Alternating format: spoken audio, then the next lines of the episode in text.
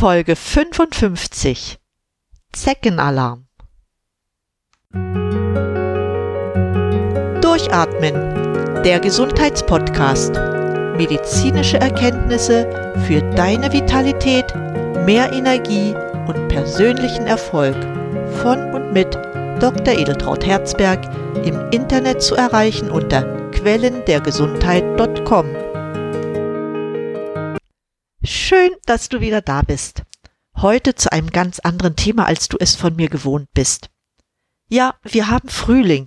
Das Wetter ist weitestgehend sehr angenehm und gerade in der Gegenwart, wo es heißt Abstand halten, Maske tragen und Vorsicht im Umgang mit Risikogruppen, gibt es sehr viele Menschen, die aus der Stadt in einen nahegelegenen Wald oder einen ruhigen Park flüchten, um ein relativ normales Leben für ein paar Stunden genießen zu können.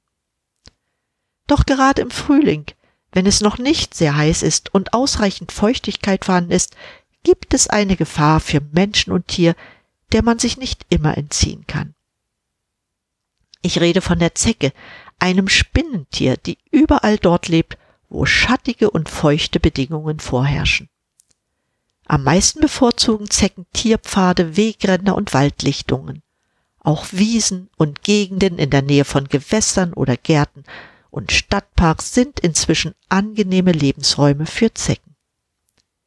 Zecken sind als kleine Blutsauger bekannt, die ziemlich wetterfühlig sind und sich bei einer hohen Luftfeuchtigkeit richtig wohlfühlen. Wenn der Winter vorbei ist, werden die Zecken schon ab einer Temperatur von sieben Grad Celsius aktiv am Boden. Was machen die Zecken aber, wenn es sehr trocken ist wie der letzte Sommer?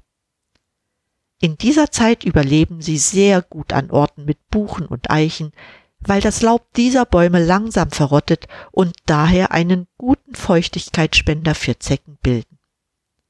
In der Regel überwintern sie auch im Laub. Beheimatet ist die Zecke ebenso in Höhen von über 1000 Meter.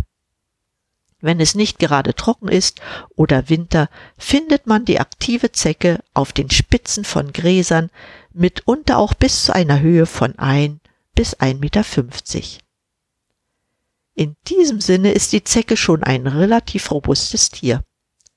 Das müssen sie auch sein, denn während ihres Lebenszyklus, der je nach Zeckenart zwischen drei bis 15 Jahren beträgt, sind sie abhängig von mehreren Blutmahlzeiten. Und diese holen sie von uns Menschen und Tieren. Im Wesentlichen durchlaufen die Zecken während ihrer Entwicklung bis zur Geschlechtsreife drei Stadien. Es beginnt mit dem Eistadium, dem sich das Larvenstadium und schließlich das Nymphenstadium anschließen. Die Lederzecke durchläuft sogar mehrere Nymphenstadien. Die häufigste Zeckenart in Deutschland ist der gemeine Holzbock. Seine Entwicklung vom Ei zur erwachsenen Zecke dauert zwischen zwei und sechs Jahren. Ein Zeckenweibchen legt zwei bis dreitausend Eier bevorzugt im Laubstreu ab. Ganz schön viel. Dazu musst du wissen, dass es tausend Eier braucht, damit wenigstens eine erwachsene Zecke heranwachsen kann. Aus den Eiern schlüpfen etwa 0,5 Millimeter große Larven. Diese besitzen jeweils sechs Beinchen. Diese Zeckenlarve braucht, um sich weiterentwickeln zu können, eine Blutmahlzeit. Diese bekommt sie, indem sie Mäuse, Eichhörnchen oder Igel befällt. Wenn sich die Zeckenlarven am Blut ihrer Wirtstiere gelabt haben, fallen sie von ihm ab und nach circa acht Wochen haben sie sich zur inzwischen achtbeinigen Nymphe entwickelt.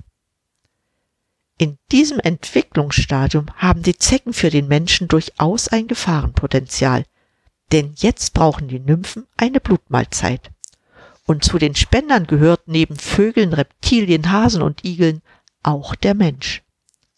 Nach dieser Blutmahlzeit häutet sich die Nymphe. Sie wird zur erwachsenen Zecke. In diesem Stadium bildet sich auch das Geschlecht der Zecke heraus. Die Weibchen sind jetzt auf eine weitere Blutmahlzeit angewiesen, um genug Energie für die Eierproduktion zu haben. Und während die Weibchen Blut saugen, werden sie von den Männchen, einem oder mehreren, begattet.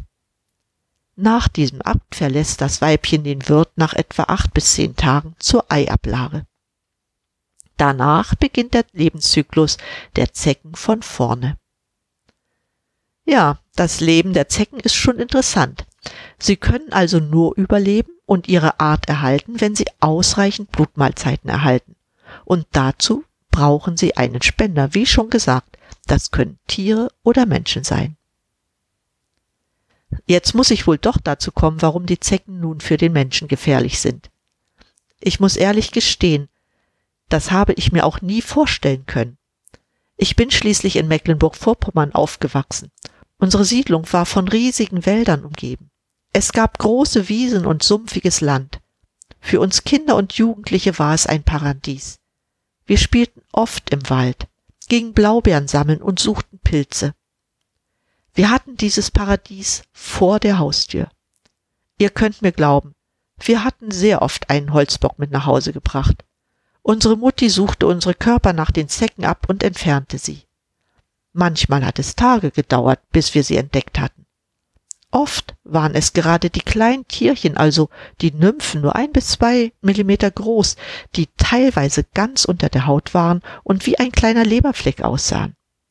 Aber außer, dass wir sie als Fremdkörper empfunden haben, sind uns die Holzböcke nie gefährlich geworden. Das heißt, wir wurden in der Folge unserer Wirtsrolle für die Zecken nie krank. Ich vermute, dass es die wirklich gute Umwelt war, die dazu beigetragen hat, dass unsere Mecklenburger Zecken keine Krankheitserreger hatten, die uns gefährlich werden konnten. Dennoch gab es in den letzten 20, 30 Jahren immer wieder Berichte über schwere Infektionen mit dem Virus des Genus Flavivirus oder dem Bakterium Borrelia burgdorferi. Das sind die Auslöser für SSM, für FSME, also der Frühsommer-Meningoenzephalitis bzw. der Borreliose. Bevor ich über Schutzmaßnahmen spreche, will ich kurz darstellen, wie die Zecken in oder auf unseren Körper gelangen. Die Zecken fallen nicht von einem Baum auf deinen Körper und springen dich auch nicht an. Das siehst du schon an meiner Beschreibung über den Lebensraum der Zecken. Wenn du also an Gräsern vorbeigehst, lässt sich die Zecke durch ihre Krallen an den Vorderbeinen abstreifen und hält sich dann am Wirt, eventuell an deinen Beinen fest. Sie stechen sich dann in ihr Opfer hinein. Das kann einige Zeit dauern, bis die Zecke den für sich günstigsten Ort zum Stechen gefunden hat. Wenn sie den gefunden hat, ritzt sie deine Haut an und versenkt ihren Stechrüssel im Gewebe. Der Stechrüssel ist mit Widerhaken versehen. Jetzt beginnt die Zecke mit dem Blutsaugen und damit das Blut nicht gerinnt, gibt die Zecke über ihren Speichel entsprechende Substanzen ins Blut ab. Das dabei entstehende Gemisch aus Speichel und Blut saugt die Zecke immer wieder ab. Anders als bei einer Stechmücke bleibt die Zecke durch ihren Widerhaken am Stechrüssel so lange in deinem Körper, bis du sie entdeckst oder bis sie sich mit Blut vollgesaugt hat. Das kann schon mal sechs bis zehn Tage dauern. Außerdem spürst du den Zeckenbiss nicht, weil sich im Speichel der Zecke eine schmerzstillende Substanz befindet. Die Zecke muss selbst nicht krank sein, aber sie kann Krankheitserreger von Wirtstieren aufnehmen, indem sie diese durch den Saugakt von ihrem Wirt übernimmt. Damit ausgerüstet wird die Zecke zu einer Gefahr für die Menschen, weil sie bei ihrer Blutmahlzeit die Krankheitserreger an den Menschen überträgt. Neben Borreliose und FSME können auch andere Infektionskrankheiten übertragen werden, wie zum Beispiel die Babesiose oder die Anaplasmose. Dabei wird die Babesiose durch Parasiten und die Anaplasmose durch Bakterien übertragen. Wie kann man sich nun schützen? Es gibt reichlich Möglichkeiten.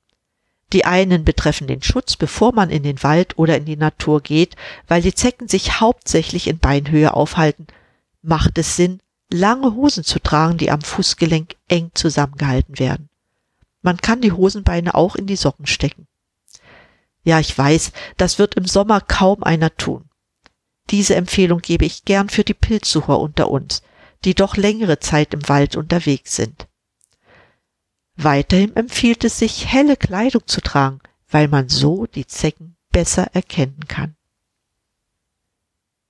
Die erste Regel nach einem Aufenthalt in Gebieten mit hoher Wahrscheinlichkeit, dass hier Zecken mit Krankheitserregern sind, besteht darin, dass man seinen Körper danach absucht und die Zecken sofort entfernt.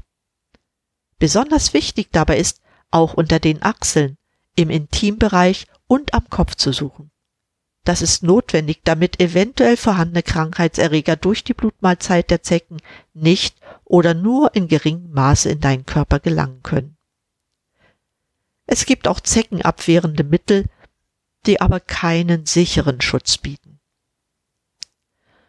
Für Risikogruppen oder Menschen, die in Risikogebieten wohnen, ist eine Impfung gegen die Frühsommer-Meningoenzephalitis zu empfehlen. In jedem Fall würde ich hierfür einen Arzt konsultieren. Wie entfernt man eine Zecke richtig?